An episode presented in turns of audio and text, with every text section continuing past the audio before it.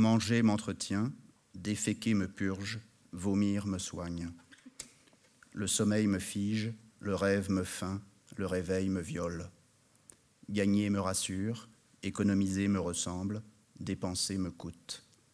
Entrer me ceint, arpenter me renseigne, sortir me libère. La forêt m'inquiète, le chemin me guide, l'eau m'apaise. L'histoire m'enseigne, l'époque me façonne, l'avenir m'accueille. Le trottoir m'appelle, la vitrine me reflète, la rue m'électrise. La marche me pense, la course me dépense, l'arrêt m'impatiente. L'herbe me couche, l'arbre m'ombre, l'oiseau me berce. Le chien me suit, le sanglier me ressemble, le lion m'impressionne. Le poisson me nourrit, la plante me parfume, la pierre me soutient. Le vertige me trouble, la syncope me voile, l'ivresse m'égare. Le panorama m'arrête, le paysage m'appelle, le chemin m'entraîne. Le talent me charme, la virtuosité me ment, le génie m'éclaire. Le chasseur me déplaît, le pêcheur m'assoupit, le braconnier m'intrigue.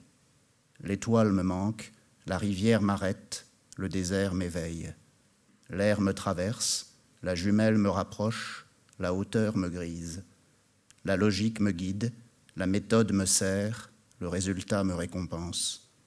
La quête me mène, l'effort m'évalue, le but me comble. La blessure m'arrête, la souffrance m'humilie, la guérison me réincarne. Le recto me montre, le verso me précise, le dos me rappelle. Le choc m'assomme, la blessure me saigne, la fracture me déforme. La chaussure me porte, le pantalon me protège, la chemise me caresse. Le vélo me dépense, la, moto me déplace, le cheval me dépayse. L'inspiration me prépare, l'apnée me concentre, l'expiration me détend. Le proche m'inscrit, le lointain me parvient, l'ailleurs me soustrait. Nager me rythme, flotter m'allège, couler me fige. Le devoir m'accomplit, le droit me défend, la justice me règle. Le commun m'est noble, le rare m'est vulgaire, l'unique m'est cher.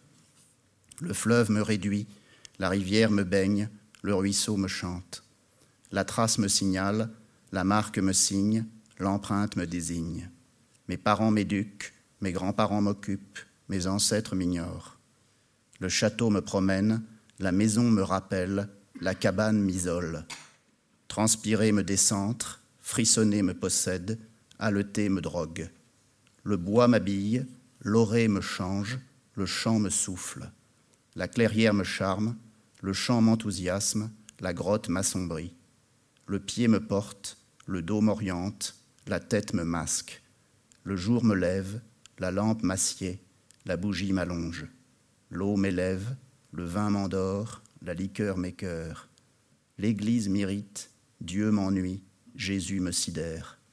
La terre me porte, le la vase me piège, la charogne m'écarte.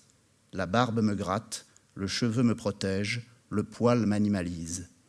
Le pantalon me sied, la combinaison me transforme, le short me ridiculise. La chaussure m'habille, la bottine me protège, la botte m'alourdit. La façade m'arrête, l'intérieur m'invite, le décor me renseigne. La continuité me guide, L'interruption me déroute, l'alternance me retarde. Allumer m'anime, regarder m'occupe, éteindre m'arrête. La fellation m'excite, la pénétration me comble, la sodomie me change. L'idée me traverse, le dessin me précise, la peinture m'attarde. La pluie me renfrogne, la neige m'enchante, la grêle m'arrête. Le couple m'assemble, le trio me trouble, l'orgie me piège. Enlacer ma colle, Embrasser me touche, caresser me caresse. L'avion me blesse, le train me berce, la voiture m'enferme. Nager m'allonge, courir m'essouffle, marcher me détend. L'hiver me concentre, le printemps me dispose, l'été me déplace, le temps me manque, l'automne m'attriste, la faim me hante.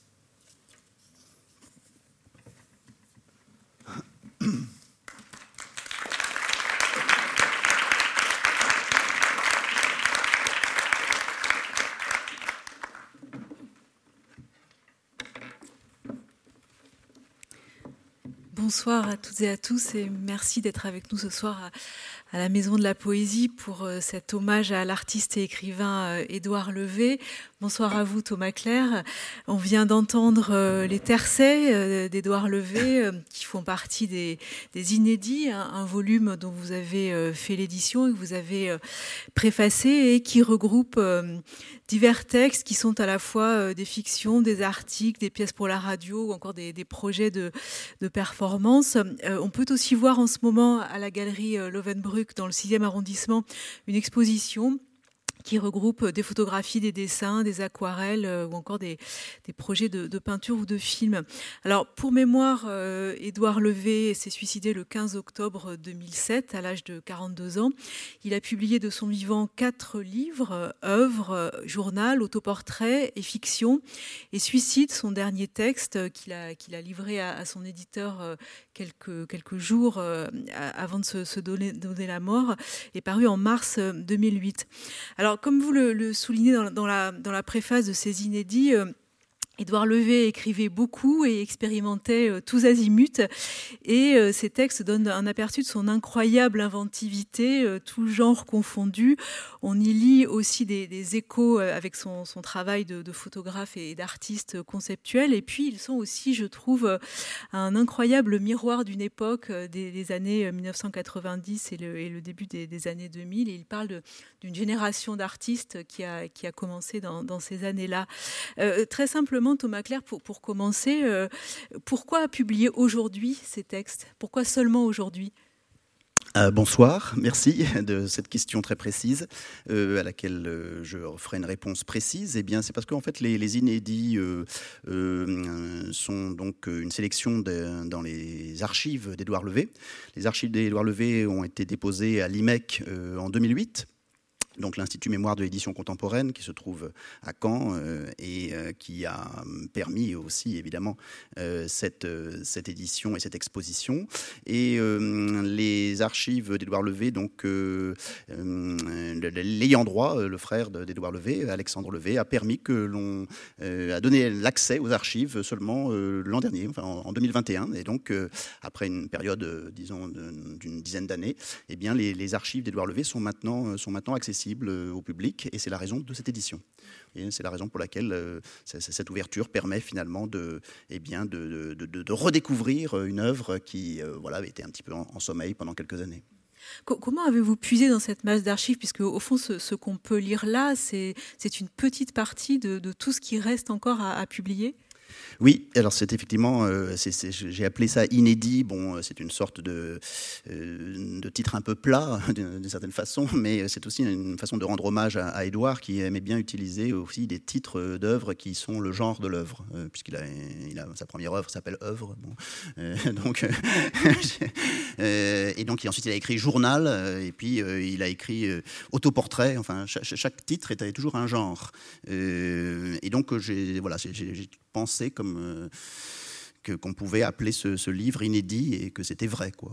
Donc, euh, euh, et, mais évidemment, ces inédits font, impliquent une sélection dans, dans les archives donc, de l'IMEC archives qui sont euh, très, très vastes, très nombreuses, puisqu'il y a 31 boîtes d'archives, euh, de, d'œuvres euh, de, de, textes, enfin d'œuvres littéraires et de, et de projets artistiques et de voilà et, d'œuvres, on pourrait dire plastiques ou, voilà ou graphiques.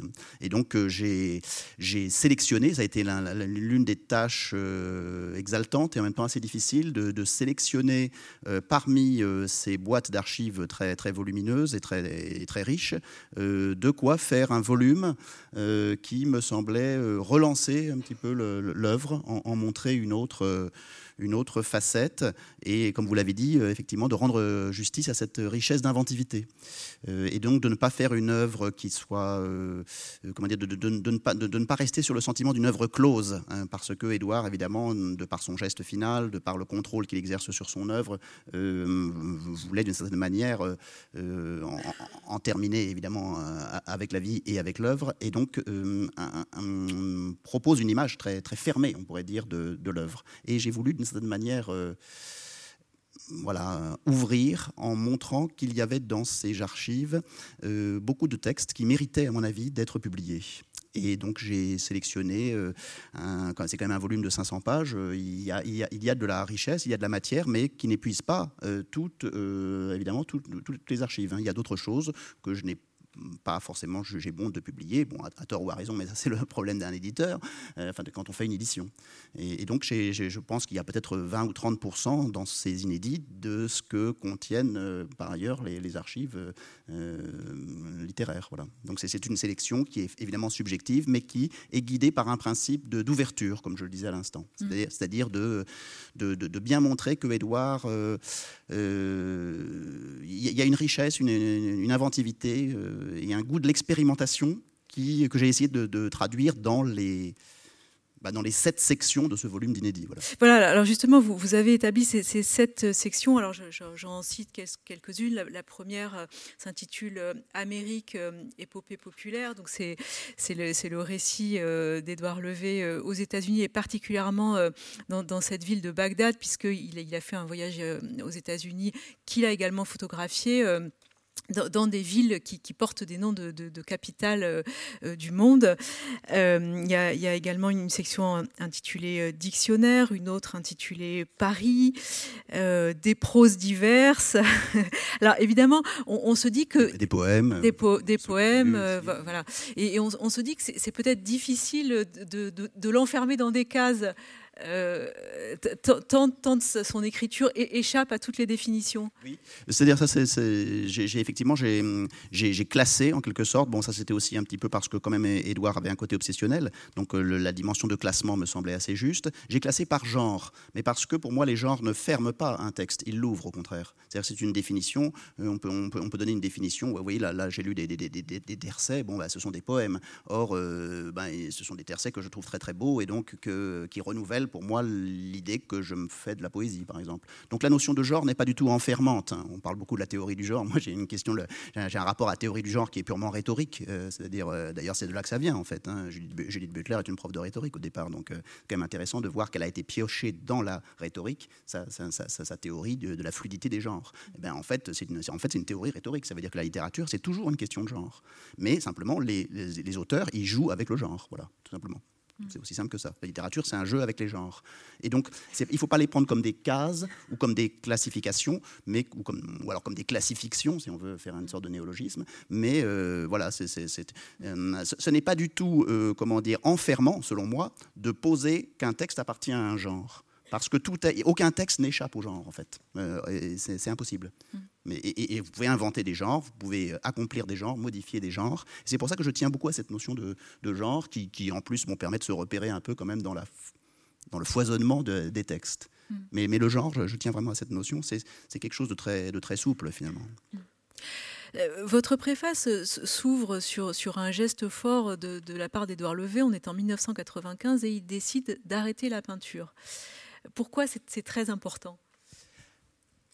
Alors là, je, est toujours difficile de se substituer, d'être un peu l'imposteur ou le, ou le, traître qu'il voyait en moi. Mais enfin bon, euh, en, un sens, en un sens, évidemment, euh, on est toujours, euh, en tant qu'éditeur, quand on fait une édition, on est, toujours le traître de son auteur. Ça, ça me semble évident. mais c'est une traîtrise, bon, qui normalement, ou une trahison, qui, devrait plutôt être rendre service à, celui qui en est l'objet. Donc voilà, et donc je dirais que je ne peux pas trop répondre à cette question, mais par contre, ce qui est très important, effectivement, c'est, je crois, enfin quand je l'ai connu en tout cas, c'était le fait qu'en tant que peintre, euh, il n'était pas satisfait, il n'était pas satisfait de, la peinture qu'il faisait. Enfin, il en était, euh, disons, à moitié satisfait. Il en était satisfait pour des raisons économiques, parce que ça se vendait assez bien, dans la mesure où il faisait une peinture, disons, décorative, inspirée de Rothko, euh, mais un Rothko pour un Rothko pour dentiste, si j'ai envie de dire. vous voyez ce que je veux dire? Donc, c'est-à-dire ce côté un petit peu, bon voilà, ce côté, tiens, on va mettre une belle toile orange au-dessus de ma cheminée euh, dans, mon appartement du 17e arrondissement. Bon. Et donc, euh, alors, le problème de ça, si vous voulez, ça le gênait. D'ailleurs, ça gênait aussi Rothko, il faut quand même le rappeler, hein, Rothko. Oui, euh, Rothko dit très bien qu'au fond, pourquoi faire de la peinture si ça doit se finir pour disons, disons amuser voilà, des, gens, enfin, dans, des peintres, qui, dans des endroits qui sont inaccessibles voilà, au commun des mortels. Et je pense qu'Édouard était travaillé par cette question, enfin quand je l'ai connu, il était travaillé par cette question très, très problématique, c'est-à-dire que ça, ça, ne lui, ça ne lui convenait pas du tout, ni esthétiquement, et ni peut-être éthiquement. Donc, donc qu'est-ce qui se passe à partir de là? Il y a quelque chose qui s'ouvre finalement, et, dans sa pratique artistique et dans sa pratique de l'écriture. Tout à fait, oui. Alors, euh, quand, donc, à ce moment-là, il, n'est encore que peintre, si on peut dire, hein, euh, et donc étant mécontent, euh, ou en tout cas insatisfait de cette peinture, il, euh, décide d'arrêter la peinture. C'est le texte que je commence par, euh, par citer dans son journal inédit, qui j'espère un jour ne sera pas complètement inédit, et il faudra donc euh, l'appeler journal, ce qui pose un problème puisqu'il a publié un texte qui s'appelle déjà journal. Mais enfin bon, ça c'est un, problème éditorial. Enfin bon. Et donc voilà, et à ce moment-là, il est, dans une sorte de rejet de la peinture.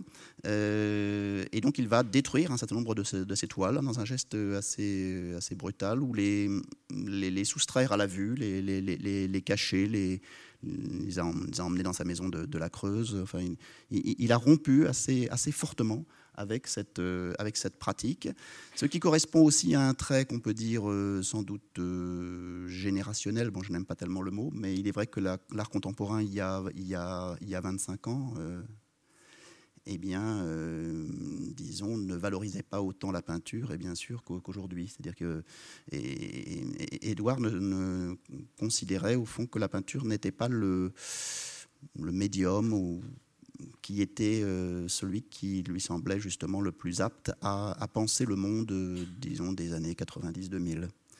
Et c'est évidemment intéressant de voir comment dans l'art contemporain, il y a bien sûr des fluctuations, il y a des, dans la littérature aussi, bien sûr, il y a des, on pourrait dire des modes ou des tendances, euh, enfin des, qui sont, être des esthétiques aussi. Et à ce moment-là, il, il était déjà très, très intéressé par tout ce qui est conceptuel euh, et, euh, par, et donc il s'est converti, on pourrait dire en un sens, même si le mot est un peu fort, mais il s'est converti voilà, à une autre pratique artistique qui était, disons, très liée, non pas tellement à la main, mais à l'esprit c'est-à-dire le, côté conceptuel, le côté euh, mentale, l'art et cosa mentale, euh, c'est-à-dire non, pas quelque chose qui relève de la, du, manuel, mais quelque chose qui relève du, voilà, du conceptuel, sous notamment l'influence, parce qu'il était déjà très littéraire, peut-être, c'est mon hypothèse, de la littérature. Oui, enfin, les, auteurs qui, l'influencent euh, sont euh, Pérec, euh, Raymond Roussel peut-être? Voilà, Édouard, nous, nous, sommes, voilà, nous sommes devenus amis très, très vite, immédiatement, je dirais, par ce, rapport très passionné à la littérature. Mais les écrivains qu'il aimait, effectivement, étaient des, écrivains qui avaient un rapport, on pourrait dire, très, très obsessionnel au langage, et qui, faisaient de leur, qui ont fait de leur œuvre une sorte de d'hymne au langage, on pourrait dire, hein, soit dans sa version névrotique avec Pérec, soit dans sa version psychotique avec, avec Roussel. C'est-à-dire, euh, voilà, donc euh, des, écrivains extraordinairement soucieux du langage. Et cela euh, a profondément, je crois, influencé Édouard dans son rapport à l'art. Évidemment, il y a toute une histoire aussi de l'art conceptuel dont il est un, héritier, et il s'est, il s'est, il s'est lancé avec beaucoup de, réussite, beaucoup de, de, succès et beaucoup d'intérêt aussi dans, cette, dans cet art qui a choisi la, photographie, qui, a choisi la photographie comme support en quelque sorte. Hein. Il a au fond, il, a quitté la, peinture pour la photographie et euh, la photographie qu'il a, euh, euh, qu'il a pratiquée sur un mode conceptuel, dont par exemple ce que vous avez rappelé, hein, le fait de le fait, de, par exemple, de, photographier en, Amérique, de, faire un voyage en Amérique qui ne soit pas du tout le reflet de l'Amérique, mais un voyage qui est déterminé par un principe qui consiste à photographier euh, ou à documenter des petites villes, des petites bourgades de, l'Alabama ou de je ne sais où, euh, et qui portent le nom de capitale mondiale. Hein. Berlin, Bagdad, Paris, Rome. Euh, ou, par exemple les, photos du, petit village d'Angoisse euh, en, Dordogne. Voilà, absolument. Voilà, un, très beau, voilà, un très beau travail, un très beau travail, très, dont on peut voir effectivement quelques, quelques photos à la galerie Lovenbruck. Euh, effectivement, il a été euh, très, tout à fait fasciné par ce petit village de, de, la Dordogne, hein, qui est le simple fait de voir effectivement Angoisse hein, sur le panneau routier euh, à l'entrée du village et la fin d'Angoisse, bon, évidemment, est quelque chose qui a stimulé euh, son imagination, enfin, et son, comment dire, son, fantasme extrêmement sensuel, au fond, du rapport entre l'image et le texte. Au fond, c'est ça, qui est très fort chez Édouard, je pense, c'est qu'il y a un rapport sensuel entre l'image et le texte, et il a, vu toutes les, toutes les possibilités presque infinies, finalement, de la comment dire, de la, de déréliction humaine dans ce, dans ce, dans ce village. Quoi. Bon, mais, justement, c'est intéressant. Dans, la, section intitulée euh, Dictionnaire, je crois qu'il y a une entrée euh, photographie dans laquelle il, explique euh, précisément qu'il il, n'aime pas photographier ses proches et que, au fond, pour lui, la, photographie est source de fiction. Oui, quand il photographie la, porte d'une maison, comme il peut le faire à, Angoisse, ça ouvre des portes sur, sur des fictions. Oui, oui tout à fait. Alors, par exemple, la section dictionnaire que, j'aime beaucoup, hein, qui est effectivement dans laquelle il, crée une sorte de dictionnaire personnel, et puis ensuite un dictionnaire où il, il invente différentes façons assez burlesques de voyager. Bon, donc ça, c'est véritablement aussi un genre de texte qui a d'ailleurs été pratiqué évidemment avant lui par les surréalistes, par Michel Léris, enfin par tout un ensemble de gens. Il y a toute une tradition du dictionnaire subjectif d'écrivain, hein, donc à laquelle il se, il vient s'inscrire dans ce, dans ce courant-là aussi, hein, bien sûr. Et euh, oui, la, photographie, effectivement, alors nous, nous en discutions souvent, bon, parce qu'on avait aussi en, commun une passion pour Roland Barthes, et donc euh, sa la conception de la, que, Barthes a de la photo, qui est une conception finalement très, euh, je dirais, émotive, référentielle, c'est-à-dire, bon, bah, la, photo, c'est ce qui a été, la photo, c'est, etc. Alors, Barthes ne prend pas du tout en considération l'idée que la photo puisse être une fiction. Évidemment, c'est la, grande lacune, on pourrait dire, de, ce génie qui Barthes par ailleurs. Mais, euh, pour, pour Barthes, la photo, c'est euh, ça a été. Euh, mais on pourrait très bien imaginer, et il existe d'autres courants photographiques auxquels Édouard appartenait, c'est que la, la photo, c'est pas ça a été, c'est la photo, c'est ça pourrait être ça, ou ça pourrait être autre chose, ou c'est pas pas exactement ça. Oui, tout, un, tout un ensemble de constructions et de fictions à partir de la photo. Si par exemple vous prenez les photos bah, de la série homonyme que j'aime beaucoup, par exemple, où il, où il va chercher des gens qui portent le nom euh, d'artistes et d'écrivains qu'il apprécie. Euh, Emmanuel Bove, Marcel Duchamp, Georges Bataille, euh, Eugène Delacroix. Il y, a, un Eugène Delacroix actuellement vivant en France. C'est assez extraordinaire quand on pense que Eugène n'est quand même pas un prénom extrêmement donné. Quoi. Bon. donc, dans ce geste, évidemment, et donc dans la série à ce moment-là de ces artistes et de ces écrivains qui portent malgré eux, d'une certaine façon, et là il faudrait presque produire un autre texte pour poursuivre un peu ces gens de certaine façon, euh, mais euh, enfin poursuivre leur destinée quoi. Bon donc euh, eh bien ces gens qui, portent un nom qui les, détermine, eh bien évidemment ça l'a fasciné. Il était fasciné par les homonymes, par le double, et, donc il va il va à ce moment-là produire une série qui n'a plus rien à voir véritablement avec une sorte de d'émanation de, la vérité, mais au contraire une sorte de contre-monde à partir du langage, dans, dans, lequel évidemment un contre-monde qui fait référence à un monde qui existe déjà, à savoir euh, le, monde de Georges Bataille et d'Emmanuel Bove. Mais euh, c'est assez frappant quand on voit ces portraits qui sont ces portraits carrés, qui sont en, format comme ça. Euh, pas très bon pour les formats, mais enfin bon, vous voyez ce que je veux dire. Donc des, formats assez frontaux, il, les photographie frontalement, et puis il y a une petite légende qui, porte le nom qui est le leur, voilà, et qui est forcément évidemment le nom qui est aussi celui de quelqu'un d'autre. Bon. Mais c'est intéressant en, lisant ces textes de, voir euh, les, allers-retours entre, euh, entre l'art et, la littérature et de voir comment euh, il, applique les, principes de l'art conceptuel à la littérature. Enfin, notamment, il fait des ready-made littéraires. Oui, euh, c'est-à-dire que, est, oui, par exemple, il y a tout un passage dans un texte que j'aime beaucoup sur Paris, euh, euh, qui comporte plusieurs sections, et il y a des, une section, par dans laquelle il entre dans un café. Il commence un peu à décrire le café et puis il s'aperçoit qu'il y a évidemment une télévision dans le café et donc qui diffuse le journal télévisé et euh, par ennui peut-être ou par fascination pour ce discours qui euh, vient se surimprimer à la réalité du café, il écoute le journal télévisé et il le retranscrit. Et donc il y a toute une, il y a une dizaine de pages euh, sur, qui sont la retranscription ready-made du journal télévisé de ce jour-là, où évidemment il y a une somme de clichés à la fois monstrueux et comiques qui se dégagent évidemment de la voix du speaker qui est reproduit de manière de, façon telle quelle. Quoi. Mmh. Oui, euh, il, aimait bien faire ce genre de choses. Il pensait qu'il y avait une sorte de fiction présente dans la réalité, ce qui est déjà un peu au principe du ready-made, hein, qu'il y a une sorte, de, une sorte de poésie dans les choses et dans les mots, euh, qu'il n'y a pas tellement besoin de les manipuler au fond, mm. d'une certaine manière. Enfin, évidemment, il y a, plusieurs tendances chez lui. Hein. Il y a aussi une, recréation très, très forte, mais euh, il, y a, cet intérêt porté au réel qui, a une force intrinsèque dès qu'on se met à l'écouter. Euh, au sens où voilà, euh, au sens où John Cage dit hein, quand, un bruit vous gêne, écoutez-le. bah, chez lui, il y avait ce côté finalement d'être fasciné par une réalité qui, possède son potentiel de fiction. Hmm. Il m'a beaucoup influencé de ce point de vue-là. Il m'a beaucoup, il m'a beaucoup montré comment, au fond, les, les choses avaient déjà une, espèce de, une espèce de poésie élémentaire, comme ça, hmm. que, qu'on peut exploiter d'une, façon ou d'une autre ensuite. Hmm.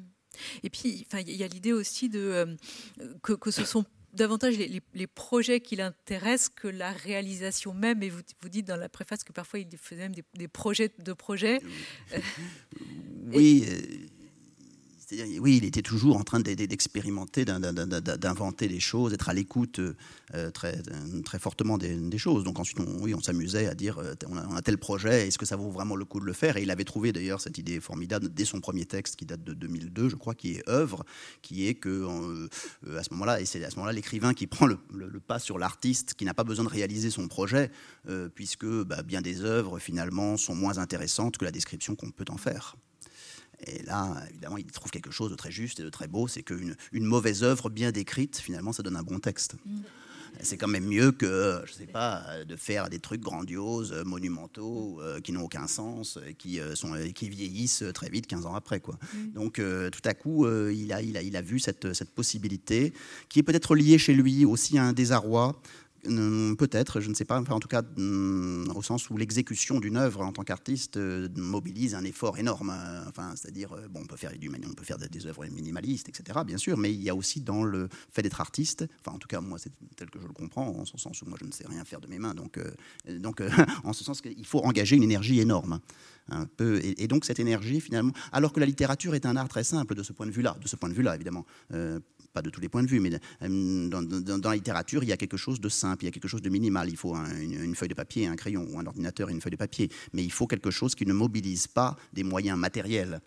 Et, peut-être chez lui, il est allé aussi vers un minimalisme esthétique euh, qui, le, qui, le, qui, le, satisfaisait et où il voyait une grande beauté. Mais je crois que la littérature l'a séduit comme le plus conceptuel de tous les arts, c'est-à-dire celui qui n'a pas besoin pratiquement de, matérialité. Bon, enfin, s'il y a des bouquins, et encore, ils ne ils se portent pas toujours très très bien, les pauvres, mais enfin bon, globalement, euh, c'est du matériel, mais enfin, c'est du matériel très dématérialisé euh, euh, par rapport au fait d'emballer le pont neuf, quoi. Enfin, je sais pas.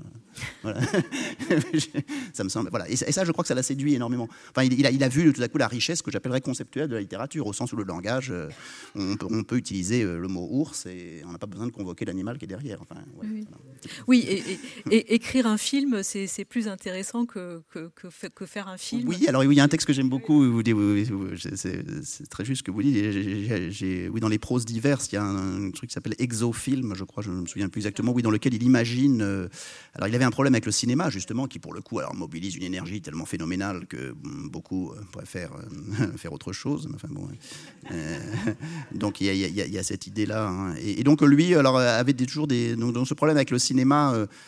Euh, oui, qui, mobilise toute une, dimension. Enfin, c'est le fameux, fameux reproche que Godard fait, fait, au, fait au, cinéma. Vous, venez me filmer, et vous êtes 40 et moi je suis tout seul. Euh, bon, euh, pourquoi il y, y, a tant de gens autour de moi il, suffit juste d'un voilà, preneur de son et d'un caméraman. Il n'y a pas besoin de.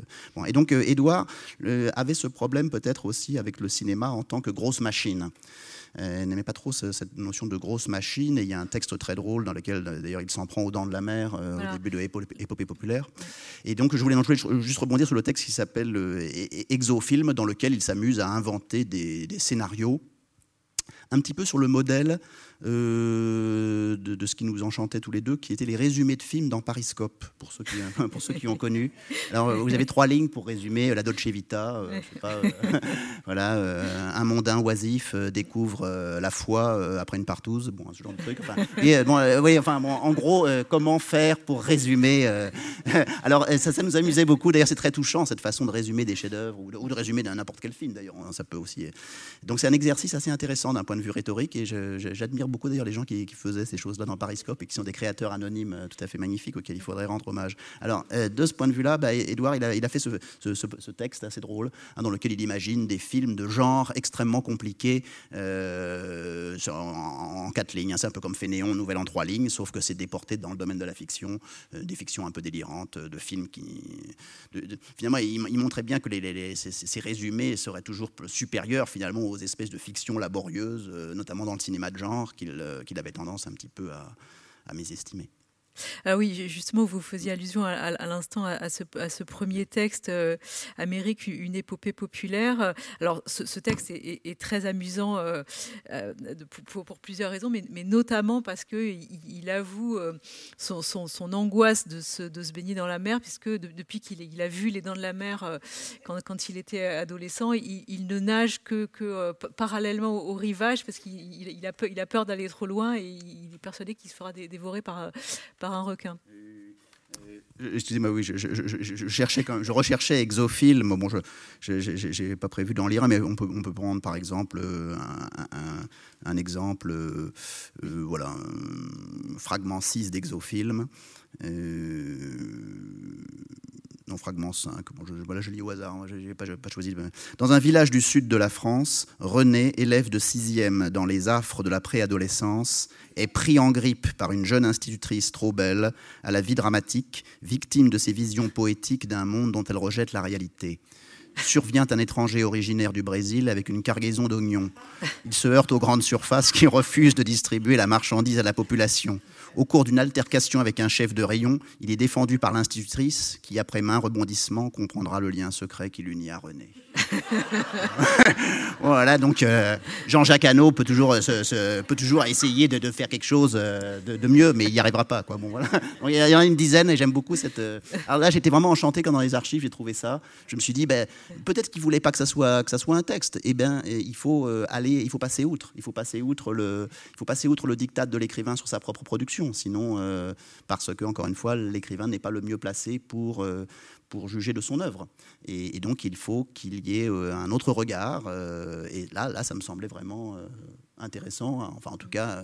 et puis, alors, c'est aussi, évidemment, j'ai j'ai voulu donner la coloration humoristique d'Edouard. Edouard était quelqu'un de très drôle. C'était comment dire, il avait une certaine froideur, une certaine distance, un peu british, un peu une certaine, certaine réserve, mais il était une fois qu'on perçait ça ou une fois qu'on savait se glisser dans cette dimension-là, il était vraiment très drôle. Et, donc son œuvre, euh, je dirais, ne, ce, n'est pas la première image qui vient de son œuvre. Non. C'est certain. Bon, euh, mm. les gens qui commencent par le dernier livre. Euh, sont pas forcément convaincus de ça. Quoi. Bon. Donc j'ai voulu, euh, d'une certaine façon aussi, donner, euh, à côté de la dimension expérimentale et de la dimension très impliquée, générique, enfin, cette recherche sur les genres aussi, cette, cette dimension-là qui, je crois, émane euh, assez souvent de ces mm. inédits. Et ce qu'il faut peut-être dire aussi, c'est que c'est expérimental, mais, mais c'est aussi très accessible. Oui, oui, oui, parce qu'il avait une conception, alors là on, discutait souvent de ça, il, il, avait une conception, disons, je dirais, assez comment dire, euh, disons qu'il se méfiait du style. Voilà, on pourrait dire ça comme ça. Se méfiait du style euh, à une époque où j'étais moi-même, euh, disons, très embêté par cette question. Moi, je pensais, avec mes préjugés littéraires, que la littérature, c'est le style. J'ai beaucoup évolué sur cette question, mais lui avait en quelque sorte une avance sur moi, en ce sens qu'il il disait que la question du style n'est pas la bonne question à se poser. Il avait raison, évidemment. Euh, c'est-à-dire, euh, et, donc il pensait que la littérature euh, devait pouvoir ne pas trop faire apparaître la subjectivité de celui qui, qui, s'empare de la langue. il fallait, au fond, il était fasciné euh, par la question du, neutre, hein, de l'écriture blanche que, que, Barthes avait théorisé. Moi-même, ça m'intéressait beaucoup puisque j'ai édité le cours sur le neutre de Roland Barthes, mais je n'avais pas encore réglé la question. Mais la question du neutre, évidemment, est quelque chose qui nous rapprochait beaucoup, c'est-à-dire la façon de, pouvoir rendre euh, accessible, ce qui ne veut pas dire euh, non plus simpliste, hein, pas, du tout. Hein. c'est une façon simplement de, de rechercher une certaine forme de transparence, euh, mais qui n'empêche pas une complexité dans l'agencement. Au fond, je pense qu'il était plus intéressé par les questions d'agencement euh, que, des questions de, que par la question du style. C'est la raison pour laquelle il jouit d'un prestige particulier dans la littérature, qui reste évidemment très arrimé à cette question de style. Hein, et, c'est la raison pour laquelle aussi il aimait bien la photographie, en tant que la photographie permet d'une certaine façon... Enfin, il y a quelque chose d'universel dans le langage photographique, dans le sens où on accède immédiatement à ce qui est présenté. Mais on y accède, mais si on ne comprend pas les euh, processus par lesquels se fait la photographie, notamment la photographie conceptuelle, on loupe l'œuvre. Et donc, de ce point de vue-là, littérairement, c'est pareil. Euh, il, y a, je crois que c'est sensible dans les tercets que j'ai lus tout à l'heure, quelque chose d'extrêmement simple, mais cette simplicité euh, a, une, force, a une espèce de il y a une espèce de pathétique de la simplicité qui est très très fort chez lui, je trouve. Hmm. Les, les tercets, on, ne l'a hmm. pas dit, qui pour certains sont à la fin de, de suicide. Oui, alors ces tercets que j'ai lus en, d'entrée, en fait, ce sont les tercets qu'il n'a qu'il n'a pas euh, pas enfin qu'il a, écartés de ceux qui sont dans le suicide, de ceux qui terminent le suicide. Hmm. Et hum, Suicide, au fond, son dernier texte se termine sur de la poésie. Ça, c'est assez, c'est assez, c'est encore une fois une métamorphose étonnante, je dirais, littérairement de, la part d'Edouard, de terminer son dernier texte publié. Euh, son vivant, si je puis dire, hein, c'est pas exactement. euh, eh bien, son dernier texte publié, en tout cas, euh, enfin, avec l'intention qu'il a lui-même de publier ce texte, ce sont des, ce sont des tercets. Hein, ce sont les, 79 tercets qui, qui, terminent Suicide et qui sont magnifiques. Euh, et puis dans les archives, eh j'en ai trouvé d'autres et j'ai trouvé qu'il y en avait quelques-uns qui étaient aussi, aussi très beaux. Et donc, je me suis autorisé à, à, publier ces tercets que je vous ai lus, qui ne sont pas les tercets de Suicide, mais les tercets de ces inédits. Eh bien, il y a une sorte de forme. Il y a une forme évidemment très très nette, très perceptible dans ces tercets, ces trois, ces trois vers qui ont à peu près le même nombre de syllabes. Ce sont en général des pentasyllabes. Pas tous, pas toujours, mais presque toujours. Et euh, ce côté évidemment répétitif, eh bien, on peut dire que c'est un style, mais ce n'est pas exactement un style. Si vous voyez, c'est plutôt une forme. C'est pour ça que je dirais que ce qui m'intéressait plus, c'est la forme et l'agencement que, euh, que le fait de, que, du travail sur la langue elle-même. C'est plutôt un travail sur l'agencement de la langue. C'est pas la même chose. Et là, il y a vraiment deux catégories d'écrivains. Euh, voilà, il, n'aimait pas trop quand le, il pas, il pas le côté expressionniste, le côté baroque. Il avait une détestation de Céline, par exemple. et donc, par contre, il, trouvait qu'il y avait plus d'émotion. Il y a tout un courant littéraire de, cette écriture blanche, dans le pathos, dans le neutre, dans le fait d'en dire moins pour précisément pouvoir en exprimer plus. C'est un art du classicisme d'ailleurs au fond. Quel était son, rapport à, l'oralité, au, fait de, dire à voix haute peut-être les textes? Oui, alors euh, il a ensuite, il a, euh, comme, je vous l'ai dit tout à l'heure, ce qui est intéressant, c'est qu'il était en métamorphose constante. Euh, donc il, a quitté la peinture pour la photographie, l'art conceptuel, comme je l'ai dit, mais aussi pour la littérature. Et à l'intérieur même de la littérature, il a, vu aussi que il y avait que la littérature finalement se séparait en, deux branches, enfin qu'il y avait deux branches, qui étaient la dimension écrite et la dimension orale. Et il éprouvait un certain plaisir à lire, par exemple en public. Notamment, il avait fait une lecture très intéressante, enfin très belle au musée De œuvres, euh, dans lequel il demandait au public euh, de tirer un numéro. Euh. alors donc l'œuvre est numérotée, il y a toutes les, toutes œuvres qu'il n'a pas produites mais qu'il a écrites, et donc le public tirait un numéro et il lisait, hein, Édouard lisait l'œuvre qui correspondait à tel numéro. Et je crois qu'il a, donc il a toute une section qui s'appelle performance aussi, il a découvert bien sûr, ou il a redécouvert l'art de la performance dans l'art contemporain, bien sûr, jouait un grand rôle. Et donc, il s'est mis aussi à faire des performances que dont je reproduis certaines, euh, dont je, ne suis pas certain qu'il les ait toutes réalisées, qu'il les ait toutes faites. Je, ne suis pas non plus. Euh, comment dire, un chercheur, euh, pas le chercheur officiel d'Edouard Levé, enfin, vous voyez ce que je veux dire mais, je trouvais intéressant de, mettre en valeur cette, cette chose qui l'intéressait beaucoup, qui était la, la performance orale. Voilà. Par ailleurs, euh, Édouard était un bavard intarissable. Il aimait bien aussi, évidemment, euh, il, aimait l'oralité, hein, mais, d'une façon un petit peu à contrôler les choses. Enfin, il aimait beaucoup être en, parler en tête à tête. Dès qu'il y avait un peu de monde, il aimait pas trop parce qu'il sentait qu'il pouvait plus trop contrôler la conversation. Mais, euh, disons qu'il avait quand même un rapport à l'oralité qui, se manifestait, voilà, littérairement, à la fois par l'émission de radio, par exemple, qu'il a, faite et que j'ai reproduite, maison, et puis par les performances, hein, des performances. Donc, bah, il y, a une performance minimaliste, mais que je trouve très très forte, hein, que, je ne sais pas ce qu'il en a fait, que j'ai introduit dans Inédit, qui est Je lis 150 mots à la minute. Voilà. Je ne sais pas s'il a réalisé cette performance. J'ai essayé pour voir ce que ça fait. J'ai vu que je parlais plus vite que lui. Je lisais tout à l'heure, ces, textes euh, sont aussi une sorte de, miroir de, l'époque euh, dans, lesquelles ils, ont été produits. Euh, voilà, ils, sont pour certains traversés par, des noms d'artistes contemporains d'Édouard Levé. Je pense à Pierre Huyghe, à, Claude Kloski, pardon, ou à des critiques d'art comme, Jean-Yves Joannet. Qu'est-ce que ça raconte de, cette époque et, de l'art de cette époque? Oui, Alors ça, c'est le côté, c'est la, la, dernière section que j'ai appelée intervention. Hein, figurent ici quelques textes de circonstances liés à l'actualité politique et artistique. Certains ont fait l'objet d'une parution dans la presse, mentionnée lorsque c'est le cas. Euh, voilà, je, trouvais intéressant, bon d'abord c'était pour arriver aussi au chiffre 7, et puis je, trouvais intéressant de montrer que Édouard euh, était quelqu'un qui évidemment en tant qu'artiste contemporain, en tant qu'auteur contemporain, était très impliqué dans son époque. C'était quelqu'un qui vraiment s'intéressait euh, beaucoup, il allait voir des expositions, il lisait des livres, c'était quelqu'un vraiment qui était très très curieux et qui s'inscrivait donc dans cette époque de la fin des années 90, 2000, euh, disons, hein, son, premier texte c'est 2002, mais disons qu'il avait déjà une pratique artistique depuis, depuis très longtemps. Et donc j'ai voulu mettre des, interventions.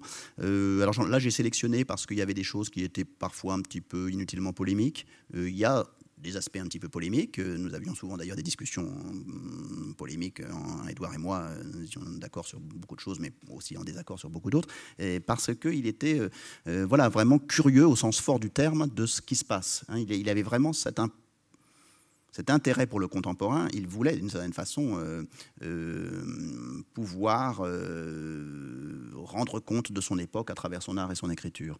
Et donc il y a évidemment un caractère d'époque, un caractère documentaire qui existe dans toute, dans œuvre, hein, évidemment. Mais.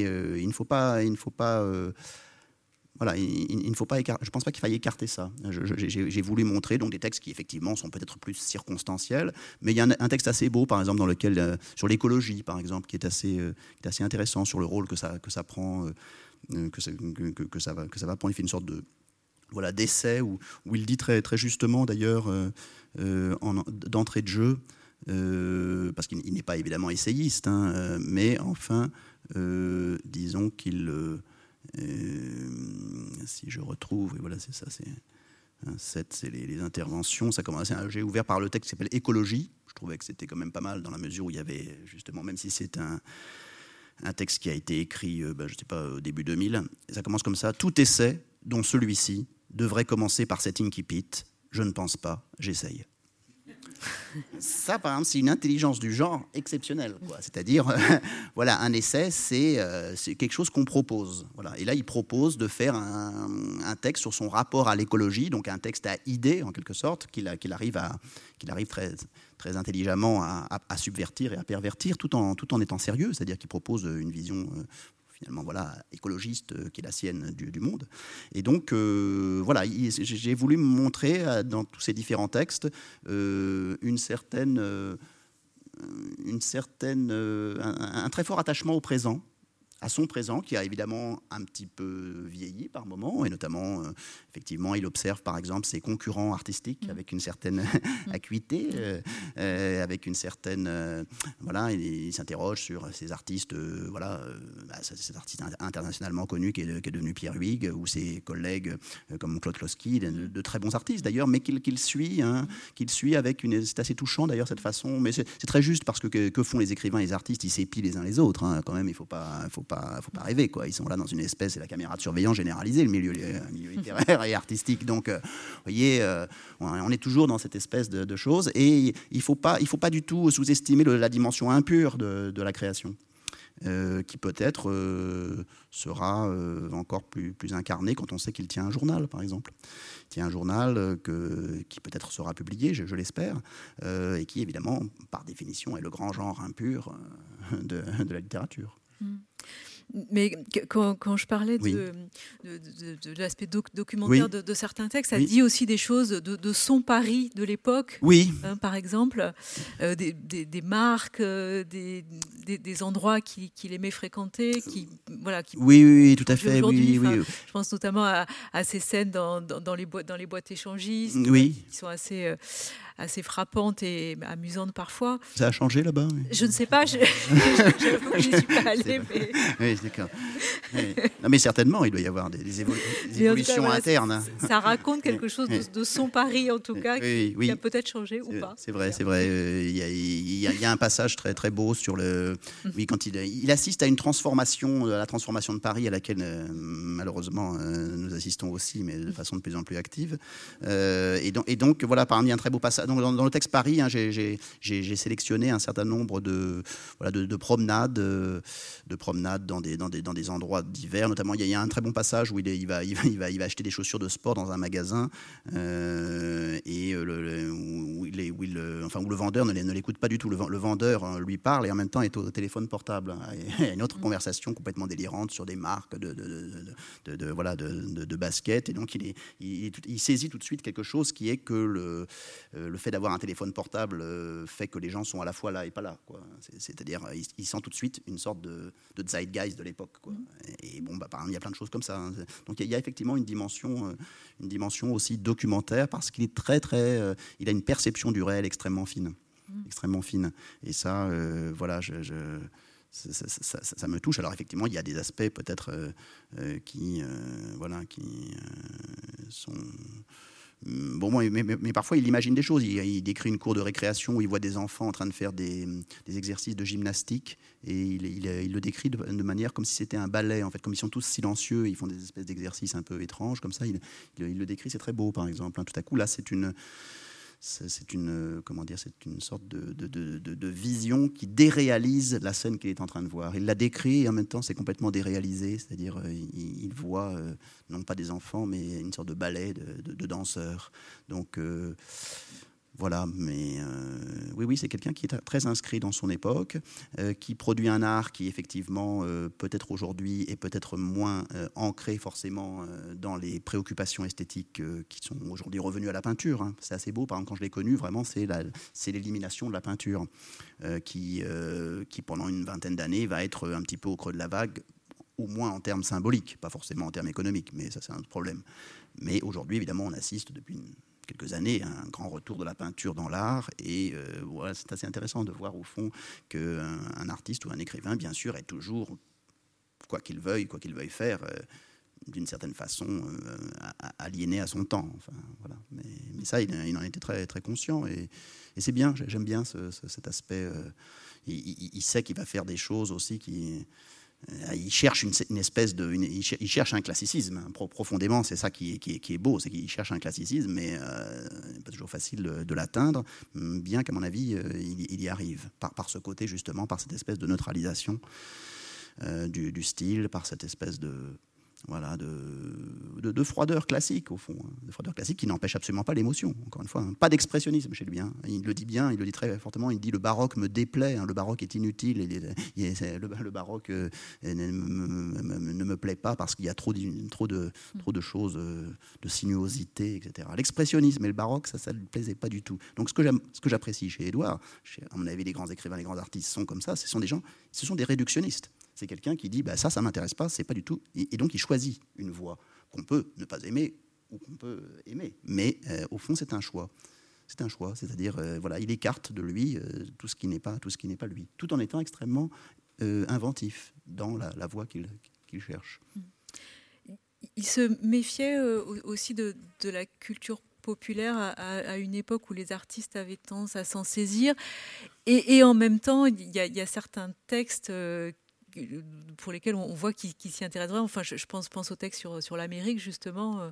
Oui, euh, c'est compliqué le rapport de Edouard à la culture populaire. C'est une question très intéressante. C'est une question qui. voilà, euh, il, a, il, a, une certaine fascination pour l'Amérique, qui est quand même aussi le, voilà, le grand pourvoyeur de l'industrie culturelle populaire que, nous aimons. Voilà. Et, donc, il est, il, est, assez fasciné par cette dimension et son voyage en, Amérique, en, enfin, Amérique et lycée populaire, en, porte témoignage. Hein.